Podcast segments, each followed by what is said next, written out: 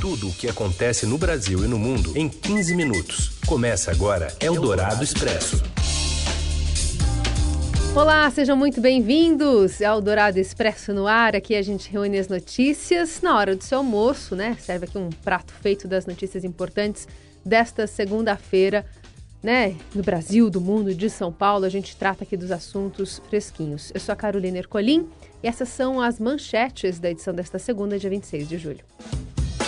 Encontro entre o presidente Bolsonaro e Ciro Nogueira é adiado e reunião que vai selar a ida do senador do Centrão para a Casa Civil deve ficar para amanhã. Dez entre 13 setores da indústria já apresentam sinais de retomada aos níveis pré-pandemia. E mais dois marcos históricos para o Brasil: um frio no Centro-Sul e a mais jovem medalhista dos Jogos Olímpicos. É o Dourado Expresso tudo o que acontece no Brasil e no mundo em 15 minutos. Um atraso em um voo que traria a Brasília comprometeu a chegada do senador Ciro Nogueira à capital federal e adiou uma reunião que ele teria nesta segunda-feira com o presidente Jair Bolsonaro. De acordo com o que o próprio Bolsonaro anunciou na semana passada, Nogueira deve ser o novo ministro da Casa Civil. O parlamentar deve embarcar no México ainda nesta segunda e chegar à noite de hoje ao Brasil, de acordo com a assessoria de imprensa.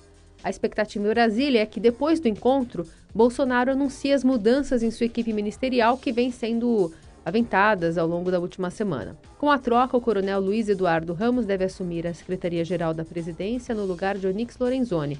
Nogueira é o presidente do PP e membro do grupo conhecido como Centrão no Congresso. A ida dele para a Casa Civil é uma estratégia do presidente Bolsonaro de se fortalecer politicamente.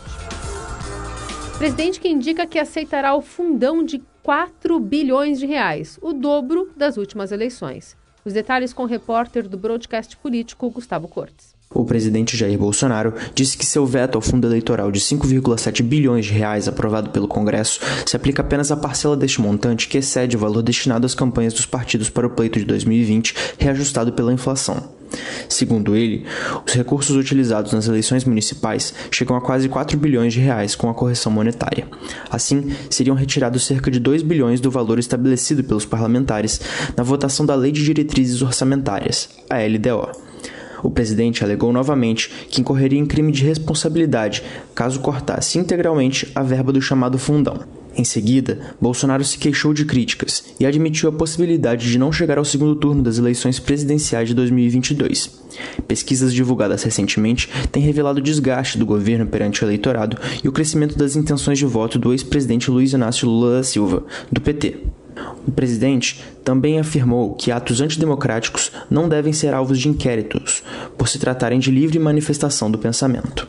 Ele voltou a questionar a segurança das urnas eletrônicas e cobrou novamente a implementação do voto impresso para o pleito do ano que vem. Eldorado Expresso. E a ministra Rosa Weber, vice-presidente do Supremo Tribunal Federal, determinou que o Congresso Nacional preste informações em 10 dias sobre a aprovação desse fundo que vai financiar as eleições de 2022. A verba, que é calculada em quase 6 bilhões de reais, foi validada na esteira da aprovação da Lei de Diretrizes Orçamentárias. No dia 16 de julho, um grupo de parlamentares ingressou no Supremo com um pedido para anular a votação. Eldorado Expresso. Por relatos de desabastecimento de vacina em diversos estados do país, o Ministério da Saúde prometeu enviar esta semana mais de 10 milhões de doses. Hoje, a primeira dose de imunizantes não será aplicada nos postos do Rio, Belém, Campo Grande e João Pessoa, embora a segunda dose esteja garantida. O Ministério não informou quando fará a entrega nem quanto cada unidade da federação vai receber. A Prefeitura de São Paulo suspendeu a vacinação de pessoas com 28 anos prevista agora para a próxima quinta-feira. A culpa nesse caso foi de um erro de interpretação do município na negociação com o Estado para a disponibilidade de vacinas, segundo o prefeito Ricardo Nunes. Aparentemente, nós, prefeitura, interpretamos mal com relação às doses, tá? Então, o que está confirmado é a vacinação terça e quarta de 29 anos a Prefeitura de São Paulo está desconfirmando a vacinação de quinta e sexta para 28. A gente vai trabalhar até quarta-feira para ver se consegue, junto com o Estado, articular para retomar essa informação. Se vocês puderem me ajudar a divulgar, porque é, vocês, vocês ajudaram que a gente informasse isso. Hã? Terça e quarta, 29 anos. Terça e quarta, 29 anos. Neste domingo, o Brasil registrou 499 mortes por Covid-19, encostando nos 550 mil mortos. Então, deu 549.999. Deve virar no balanço de hoje. A média móvel de óbitos em sete dias, que vinha numa longa sequência de quedas, entrou em estabilidade com 1.105.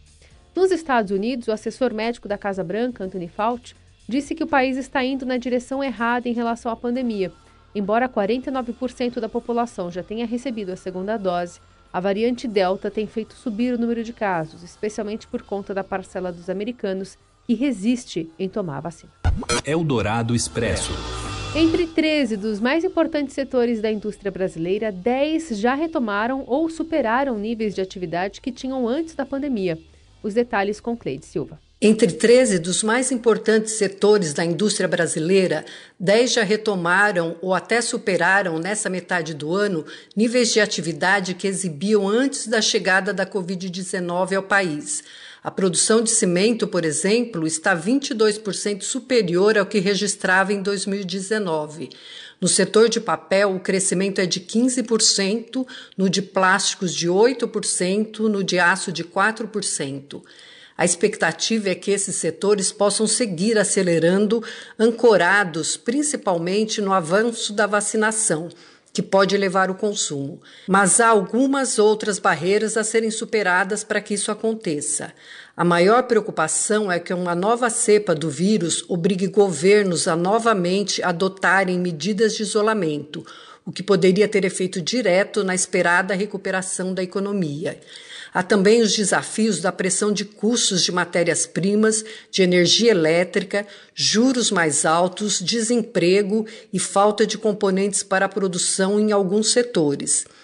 Entre aqueles que ainda estão distantes de retomar os índices de produção de antes da pandemia está o automotivo. A produção de veículos está 22% abaixo dos números de 2019. Segundo os analistas, não é por falta de demanda, tem inclusive fila de espera para alguns modelos. Mas o problema é a escassez de semicondutores. Um item que é produzido na Ásia está em falta no mundo todo, está dificultando a produção em vários segmentos e no automotivo tem levado inclusive as fábricas a pararem de produzir por algumas semanas ou até meses. Um estudo revela que brasileiros de municípios com maior acúmulo de comorbidades socioeconômicas ficaram mais suscetíveis às consequências da pandemia. A gente tem informações com a colunista da Rádio Dourado, Adriana Fernandes. Todo mundo ouviu falar muito durante a pandemia sobre as comorbidades de saúde que deixaram as pessoas mais vulneráveis durante a pandemia da Covid-19. Mas as comorbidades sociais como baixo acesso da população à água e tratamento de esgoto, densidade muito alta dos, dos, dos, domicílios, ou seja, muitas pessoas dividindo o mesmo cômodo, e a diferença de renda muito grande entre mais ricos e mais pobres, deixaram os brasileiros mais suscetíveis às consequências da pandemia, especialmente em relação à taxa de óbitos por 100 mil habitantes. É o que revela uma pesquisa que saiu hoje do forno da Escola Nacional de Administração Pública, ENAP. Um dos principais achados da pesquisa mostrou que os municípios mais pobres, com menor renda, não necessariamente são aqueles mais afetados pela Covid, mas as cidades onde há maior desigualdade, com muitos ricos e muitos pobres convivendo na mesma localidade. O pior cenário está em municípios com média de 27 mil habitantes, um grupo de 459 cidades cujos indicadores socioeconômicos e territoriais deixaram elas mais vulneráveis aos efeitos negativos da pandemia. A taxa média de óbito nesses municípios foi de 39,8, isto é, a relação entre o número de mortes para 100 mil habitantes, mais do que o dobro da média nacional. Nessas cidades, metade dos, dos domicílios tem quartos compartilhados por mais de duas pessoas. E esse grupo de cidades ainda se destaca negativamente no quesito infraestrutura, porque mais de um terço tem abastecimento de água e tratamento de esgotos inadequados, enquanto a média nacional é de 9%. Eldorado Expresso. A deputada Joyce Hasselman disse neste domingo que é suspeita da participação de dois desafetos no suposto atentado que teria sofrido na noite de sábado retrasado. Sem dar nomes, ela afirmou que um deles é deputado e integra atualmente o governo. A parlamentar acordou no chão do apartamento funcional com fraturas no rosto e nas vértebras e um corte no queixo. O marido dela, o médico Daniel França, dormia em outro cômodo e disse não ter despertado com o barulho. Joyce França deram uma entrevista coletiva para negar os boatos de violência doméstica. França disse que dorme em outro cômodo por roncar muito e que prestou os primeiros socorros à mulher na manhã de domingo. Questionado por uma jornalista, o neurocirurgião afirmou que jamais agrediria a esposa. O senhor agrediu a sua mulher? Jamais. Nunca, eu, primeiro, assim, é muito importante, eu nunca agredi ninguém. Em nenhum momento da minha vida, nunca. Eu nunca dei um tapa em ninguém, nunca dei um murro em ninguém. Primeira coisa. Segunda coisa, eu não tenho nenhum motivo para fazer isso. Eu jamais faria isso. Então, assim, é exatamente por esta razão que é, todas, tudo que eu pude fazer para tentar comprovar o contrário que eu estou fazendo. Fui espontaneamente à polícia prestar depoimento, assim, e coloquei inteiramente à disposição de absolutamente tudo, da imprensa, de tudo, exatamente por isso. Eldorado Expresso. Quem bate? É o frio. Não adianta bater, eu não deixo você entrar.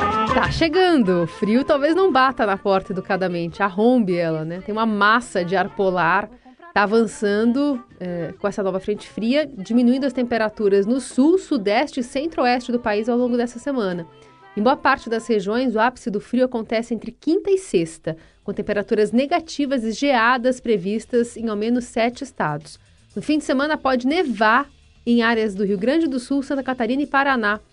Uma semana após cidades do sul registrarem temperaturas mais baixas do que a Patagônia e bases da Antártida, uma nova frente fria então está chegando ao país, começando a mudar a cara aqui também de São Paulo. Na maior parte, esse ápice deve ocorrer, ocorrer então entre quinta e sexta. Outros estados, além de São Paulo, Mato Grosso do Sul, sul de Minas Gerais e Rio de Janeiro devem ser afetados por essa massa de ar polar. Eldorado Expresso. Eldorado na Olimpíada de Tóquio 2021.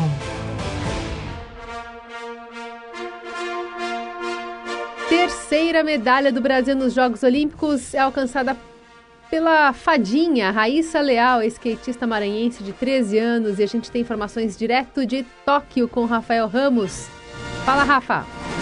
Olá, boa tarde. A skatista Raíssa Leal fez história na segunda-feira ao conquistar a medalha de prata nos Jogos Olímpicos de Tóquio com apenas 13 anos e 7 meses de idade. Assim, ela é a atleta brasileira mais nova a subir no pódio em uma edição dos Jogos Olímpicos. Vale lembrar que foi a segunda medalha do skate brasileiro aqui em Tóquio. Antes, Kevin Hoffley também havia ficado com a prata. Fadinha, como é conhecida Raíssa, não se intimidou diante das adversárias e, com manobras espetaculares, foi derrubando uma a uma até chegar à grande decisão. Letícia Buffoni e Pamela Rosa, outras brasileiras que também estavam cotadas para brigar por medalha, acabaram ficando pelo meio do caminho.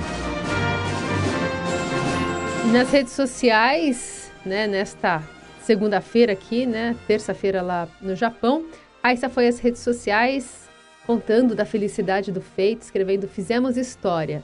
Nos stories ela estava bem empolgada, agradecendo a torcida, familiares e amigos.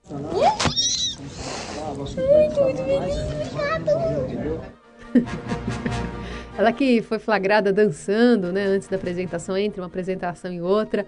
Enfim, hoje é dia da Raíssa, a gente celebra essa prata que chegou pela jovem atleta. E o Brasil acaba de ganhar no começo desta tarde uma suadíssima partida de vôlei de quadra com o time masculino contra a seleção argentina. Foi de virada, 15 pontos no tie-break contra 14 dos hermanos após a Argentina ter aberto 2 sets a 0 numa virada muito sufocante para quem estava acompanhando ponto a ponto. A vitória foi na fase de grupos da Olimpíada de Tóquio.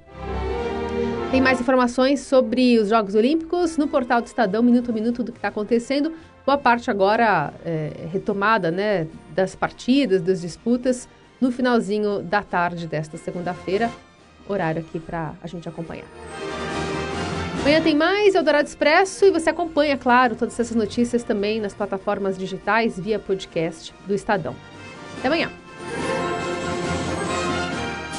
Você ouviu Eldorado Expresso tudo o que acontece no Brasil e no mundo em 15 minutos.